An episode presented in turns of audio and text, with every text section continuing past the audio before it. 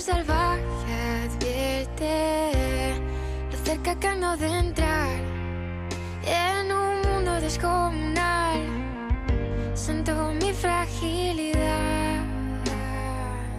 Una joven francesa, youtuber, ha anunciado en su canal, en la que tiene más de 250.000 suscriptores, la fecha de su suicidio asistido. Lili tiene 23 años y acudirá a Bélgica a morir a finales de este año. Es una noticia difícil de asumir por su edad. Lourdes Soria lleva, eso sí, mucho tiempo compartiendo sus estados de ánimo en las redes.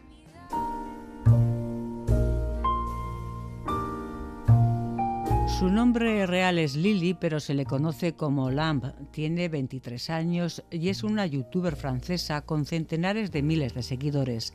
De rostro angelical, nadie diría al verla que se encuentra al límite hasta que escuchamos sus palabras. Ha pedido ayuda para quitarse la vida en Bélgica a finales de este año porque en Francia el suicidio asistido es ilegal. Je suis très fatiguée et je ne dis à personne, à personne que c'est la solution. Estoy muy cansada, ha afirmado en redes sociales, sin pretender decir a nadie qué es la solución, ha recomendado a aquellos que sufren por oscuros pensamientos que encuentren personas a su alrededor que les apoyen. Olamb ha confesado que no aguanta más, que sufre una lucha interior atroz por el trastorno de identidad disociativo que le fue diagnosticado hace varios años. Confiesa tener hasta 15 personalidades diferentes y ello derivado, según la joven youtuber, de los graves traumas que padeció en la infancia y adolescencia, violada, víctima de pedofilia, de bullying y de sucesivos abandonos de las familias de acogida con las que convivió. Aunque algunos dudan de su sinceridad, lo cierto es que el deseo de Olamp de un suicidio asistido ha generado un gran debate social en Francia. C'est pas un débat, c'est c'est ma vie, c'est une décision que j'ai prise qui a été difficile à prendre, mais je pense en fait, même si Aunque ella replica que no es un debate, que es su vida y que se trata de una decisión muy difícil y meditada que ha tomado para acabar con el calvario que sufre. Francia ya se vio sacudida en mayo por el suicidio de otra joven, testigo del ataque del ISIS al aeropuerto de Bruselas de 2016, cuya angustia mental por aquello, aseguró, le era insoportable. El caso de Olamb tampoco ha dejado indiferente a Bélgica. Los médicos de este país han rechazado por ahora su petición. Según el diario Le Parisien, se niegan a que Bélgica sea considerada como el pabellón de la muerte para Francia. Aceptarían reunirse con la joven, pero recuerdan que el proceso puede durar meses e incluso años.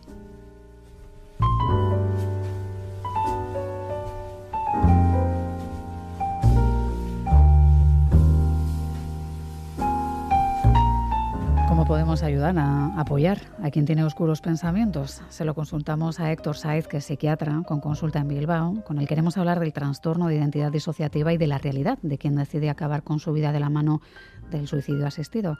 Héctor Saiz, Gabón, Buenas noches, Miriam. ¿qué tal? ¿Cómo estás? Muy bien. Bueno, ¿qué podemos hacer? ¿Cómo ayudar a personas con oscuros pensamientos, como decía ella? Porque a veces eh, desde el otro lado también es difícil saber cómo, cómo echar una mano o cómo ayudar a que alguien se abra para contar lo que le pasa, ¿no? Aunque nos dé miedo escuchar lo que quiere decirnos. Ujú. Hombre, pues sin duda la primera medida que hay que tomar es eh, ponerse en contacto con una persona de la salud mental. Eh, una vez que pues, bueno, las personas ¿no? cercanas puedan detectar este tipo de, de pensamientos o, o de verbalizaciones. Es decir, que, que realmente cuando hay un sufrimiento realmente intenso, una persona cercana o que está con depresión, realmente el hecho de, de preguntar por si padece de, de ideas suicidas se ha demostrado que no incrementa incluso el riesgo suicida. Entonces es una cuestión de acompañar y de buscar ayuda también. O sea, que hay que aprender a escuchar aunque nos cueste, ¿no? Sin duda, sin duda. Tremendamente importante. En este caso, Lili tiene 23 años. Nos cuesta hacernos una idea de que una chica con unos ojos tan brillantes y, aunque sean tan tristes en Mm. este caso, bueno, pues eh, haya hecho el cupo de sufrimiento de, de un Mm. cuerpo o de una vida, ¿no? No Mm. sé si, porque tenemos la sensación, Héctor, de que con 23 años tiene tiempo de cambiar de idea, ¿no? Y eso nos hace no querer asumir que a lo mejor no. Efectivamente, al final es una situación tremendamente dolorosa también desde el punto de vista de, la juventud, ¿no? Es decir, de, siempre, siempre es doloroso, ¿no? Padecer pues de una depresión o de una situación que te lleva eh, pues hasta, hasta este punto, ¿no? En el, en el, cuando nos acercamos al suicidio, ¿no? Muchas veces hablamos de que hay como un, dolor psíquico muy intenso y una necesidad de que este dolor psíquico intenso desaparezca, ¿no? Al final no deja de ser como una fantasía para, para dejar de sufrir ¿no? Hmm. el, el, suicidio. Eh, y el hecho de que sea más joven, pues aún así lo hace, lo hace más doloroso, ¿no? Ella arrastra o asegura que arrastra una vida de abusos sexuales, de abandono, de bullying, que solo le ha causado un trastorno de identidad disociativo, una patología bueno, pues que habla de más de una identidad, incluso bueno, pues de trastorno de atención, que, sería otra de las consecuencias de, esa vida de sufrimiento que ha tenido. ¿Puede ocurrir algo así? ¿El, dolor nos puede llevar a disociar, sobre todo si los abusos eh, o, esos traumas mm, los padecemos durante la infancia? Sin duda, sin duda es un factor de riesgo que que, se ha registrado y se ha conocido en, múltiples eh, eh, entidades. Em, y sobre todo, eh, pues como hablamos, ¿no? pues tanto en el, en el trastorno de estrés postraumático o en los trastornos disociativos, ¿no? sí que muchas veces se encuentran como un factor de riesgo para desarrollarlos los abusos sexuales en la infancia. Supongo que son momentos difíciles de, ver, incluso en una vida profesional, ¿no? Una persona aterradores y complicados eh, por raros mm. también, ¿no? Gracias a mm. Dios no hay muchos casos en los que se produzca una disociación de personalidad, más aún de más de dos personalidades, ¿no? Son casos extraños, Efectivamente, efectivamente. Em, los trastornos disociativos pueden ser más o menos frecuentes, ¿no? Pero sí que es verdad que cuando hablábamos eh, de un eh, trastorno de identidad disociativa, em, eh, según las clasificaciones, tanto europeas como americanas, se ven desde un prisma diferente. ¿no? Los americanos hablan como si fuese una variante de la personalidad y los europeos, ¿no? las clasificaciones europeas, la, CIE 10, habla eh, como eh, una subclasificación de los trastornos disociativos, ¿no? que se caracterizan pues, una, por una pérdida parcial o completa de la integración normal de ciertos recuerdos del pasado. y una cuestión clave es que la conciencia de la propia identidad también se altera. ¿no? Entonces, en la propia CIE 10, ¿no? que es, que es el, manual ¿no? Porque, por el que se rigen eh, pues las, clasificaciones de los trastornos mentales, eh, se encabeza, introduce este trastorno es un trastorno raro y no hay acuerdo sobre hasta qué punto es iatrogénico o propio de una cultura específica. ¿no? Que sería iatrogénico? Eh, pues como un, un, daño, un daño causado por un, por un daño, ¿no? Por algo exterior, por un daño, un sufrimiento o un trauma, ¿no? Que hayamos sufrido. Bueno, iatrogénico, en el muchas veces se habla en medicina de la iatrogenia cuando se realiza, por así decirlo, como una mala praxis. Entonces yo entiendo que será en un contexto como de, de eso. Pues o de traumas reiterados, ¿no? Si, estamos ante este caso, presuponiendo que sea así como ella lo cuenta o como ella lo ha vivido. Y no porque queramos poner en duda sus palabras, sino porque, claro, cuando habla de tantas personalidades, pues probablemente haya parte de de esa narración que, que, se corresponda con fantasías. Eso podría pasar, ¿no? O que corresponda a otras de sus personalidades. Porque tal vez nos vendría bien, Héctor, que nos ayudases a explicar qué supone la personalidad múltiple para una persona. Por ejemplo, que tuviera dos personalidades, que no sé si es una reacción a, pues que ha podido ser una violación, por ejemplo, en el que te ves desde otro punto, ¿no? O tu cabeza no consigue racionalizar que te esté pasando a ti y hace que eso quiebre por algún punto. ¿no? Efectivamente. Eh, bueno, una manera de, entenderlo, yo creo que es como hablamos desde el, punto de vista de los trastornos disociativos, en los que hay pues, una ruptura de la, de la identidad propia, ¿no? Y lo que, caracteriza, lo que caracteriza este trastorno es la existencia aparente de dos o más personalidades distintas en el mismo individuo y en el que cada vez se manifiesta solo una de ellas. Eh, cada personalidad es completa con sus propios recuerdos, comportamientos y preferencias eh, que pueden ser muy diferentes a los de la eh, personalidad eh, premórbida única, es decir, de la, de la personalidad propia de, quien lo sufre. O sea que estaríamos delante de personas diferentes en función de la personalidad que, que esté tomando. No sé, supongo que no te ha tocado demasiado en tu vida profesional. Eso sería bueno en todo caso. Porque Efectivamente, son, son, son, casos anecdóticos realmente. realmente o sea, son, son, son muy poco frecuentes y, y hablamos antes ¿no? de que muchas veces pues lo puedes llegar a ver pues eh, una vez en la vida o, menos, como, bien dices, por suerte. Hmm.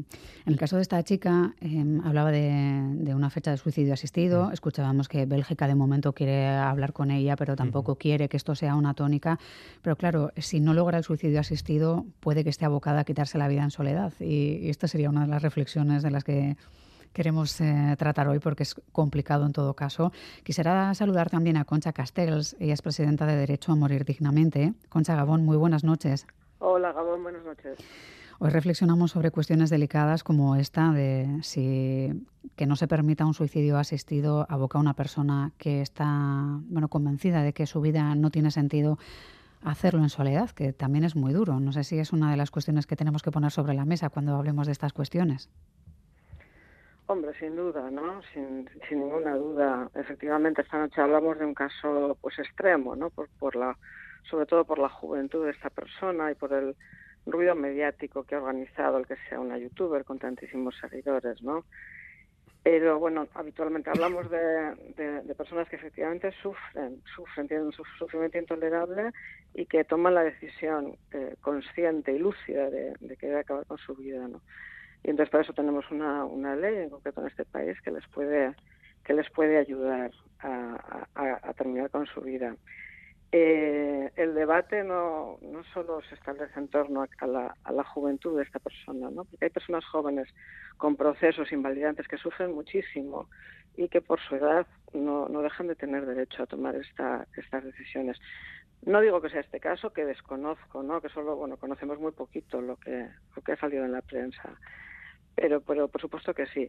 Y es tremendo, pero forma parte de la vida, ¿no? Es tremendo que personas jóvenes lleguen a unos sufrimientos tan extremos, eh, desde luego que, que, bueno, que desde la lucidez y después de, intentar todos los tratamientos posibles y todos los abordajes posibles. El debate, pero sí, bueno, igual es otro otro momento, ¿no? Pero el debate real eh, eh, que se establece es que Francia no tiene una ley que permita eh, este, estos finales de vida dignos, ¿no? Sí, es ilegal, ¿no? Como escuchábamos. Eso es, aboca a las personas a suicidios violentos o acudir a su país vecino, Bélgica, que empieza ya a decir que no puede ser eternamente la solución de los franceses que quieren morir. Porque Bélgica atiende cada año muchos años, muchos casos de eutanasia de, de, Francia y empiezan a, a, decir que no que esto no puede ser no quiero decir que, que hay unos debates también al margen no de, de la chica concreta que estamos hablando que, son interesantes y que también están ahí tangencialmente en la noticia. Mm. Sí, nadie quiere tomar ciertas decisiones, pero es verdad que no podemos poner esa responsabilidad en manos de, nuestros vecinos o nuestras vecinas, como en este caso, porque no sé, Concha, si nos podrías explicar cómo se produce el suicidio asistido en países como Bélgica, cómo, cuál es la situación que evita al menos que esas personas acaben con su vida tan solas. Eh, bueno, es, es eh, algo parecido a, lo que tenemos aquí. Eh, una persona cuando está en una situación que está recogida por la ley, porque tiene un sufrimiento, un, padecimiento en, nuestro, en nuestro país, habría dos situaciones, ¿no? padecimientos graves, crónicos o imposibilitantes, una enfermedad grave incurable que produce un sufrimiento intolerable. Entonces pide, se acerca a, una, a un profesional de la medicina para que sea su médico responsable. Eh, se establece un debate y una deliberación entre el médico y la, y la, y la persona que quiere, bueno, pues que está en esta situación de sufrimiento, acerca de las posibles soluciones, otras alternativas terapéuticas, otras, otras, otros cursos de acción y eh, se da un plazo de 15 días para, para tomar la segunda, para tener el segundo proceso deliberativo. Si la persona sigue eh, decidida a, bueno, a seguir con este proceso de fin de la vida, pues se produce una, una tiene otro médico consultor tiene que hacer una, un informe favorable. En el caso de Bélgica no hay una comisión, hay una comisión que examina los casos después de que se producen, o sea que con la con el dictamen del médico consultor sería suficiente ya para que el médico responsable podría eh, dar la prestación de ayuda para morir. Mm. Y lo que es suicidio asistido de eutanasia, eh, aquí también tenemos las dos modalidades. y simplemente la diferencia es que o bien en la eutanasia el profesional de la salud administra directamente al paciente una sustancia y en el caso de que la, la persona opte por, la, por el suicidio, eh, por el suicidio asistido, el, el, el, bueno, se le, se le facilita una sustancia oral que él tomará delante del personal facultativo que le acompaña y le, y le ayuda hasta el final del proceso. Concha, en, eh, la situación...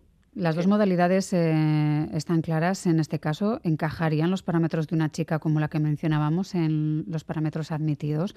¿O aún hay que demostrar que ese trastorno de identidad disociativa y esa vida de sufrimiento entran en algo conocido como enfermedad irreversible, que es lo que marca la ley?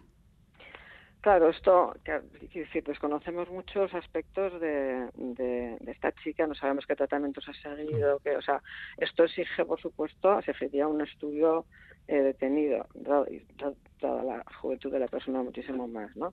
Un estudio detenido de, la, de su situación, pero por supuesto que si un médico responsable es un médico responsable y un médico consultor eh, piensan que, sí, que, que, que se puede enclavar dentro de lo que se considera como un padecimiento grave, crónico, imposibilitante, que le produce un sufrimiento extremo y para el que no hay, o sea, se han descartado ya todas las vías terapéuticas y la persona de manera lúcida, porque estamos hablando de enfermedad mental, pero eh, eh, hay, hay momentos en la enfermedad mental en que hay lucidez y hay competencia para tomar decisiones, ¿no?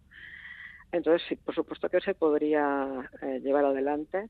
En este caso, nuestro país, con el, visto bueno de una comisión, de, mm. de, la Comisión de Garantía de Evaluación, que, que, también estudiaría el caso y tendría que autorizar la, práctica de la eutanasia. Está claro que hay un proceso que, es largo, que, conlleva una reflexión importante, que no es algo que, se permita sin, sin, reflexión, sin profesionales y sin recomendaciones. Lo que me pregunto yo también, Héctor, es eh, si haría falta también que en paralelo a esto tengamos una mayor inversión en reforzar la atención que le damos a, a la salud mental en nuestra sanidad, para que también haya posibilidades de que personas que tal vez estén en una situación que solo vean oscuridad tengan la posibilidad de entrar en terapia o, de tener una medicación y, ver que a lo mejor sí hay esperanza. Sin duda, eh, al final, Miriam, lo que, lo que necesitamos y lo que precisa también la sociedad es, prevenir, ¿no? Llegar a estos puntos eh, como, como, el que le ocurre a esta chica, ¿verdad? Eh, al final sí que es verdad que en España tenemos un ratio eh, de, acceso a la salud mental muy bajo con respecto a, otros países de Europa y, sin duda que, que, invertir en salud mental, ¿no? Y sobre todo permitir el acceso a, medios adecuados de, de terapia eh, a mí me parece vamos, clave para evitar estas situaciones, sobre todo. Que se hayan pasado por todas las fases y se quemen todas las naves antes de tomar una decisión eh, tan importante como esta. Héctor Saiz, psiquiatra, muchísimas gracias por tu presencia esta noche en Cámara de Cerca. Gracias, Miriam. Y esperemos que hasta la próxima. Y también un abrazo para Concha Castells, que es presidenta de Derecho a Morir Dignamente. Y agradecemos eh, la reflexión que, ha tenido hoy con nosotras. Concha, un abrazo. Muy bien, otro abrazo para vosotros. Muchas gracias por invitarnos. Hasta la próxima.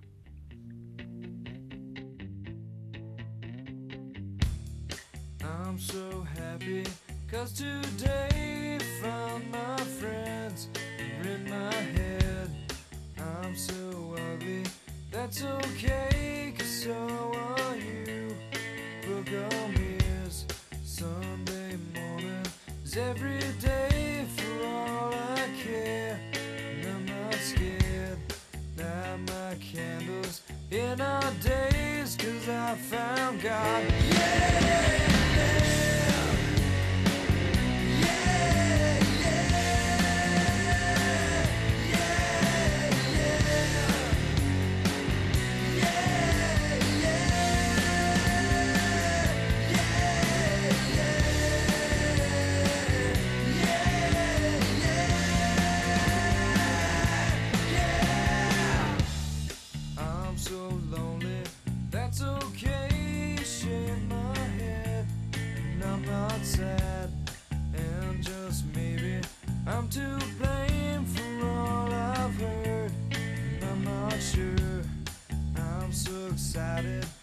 Can't wait to meet you there. I don't care. I'm so horny. That's okay.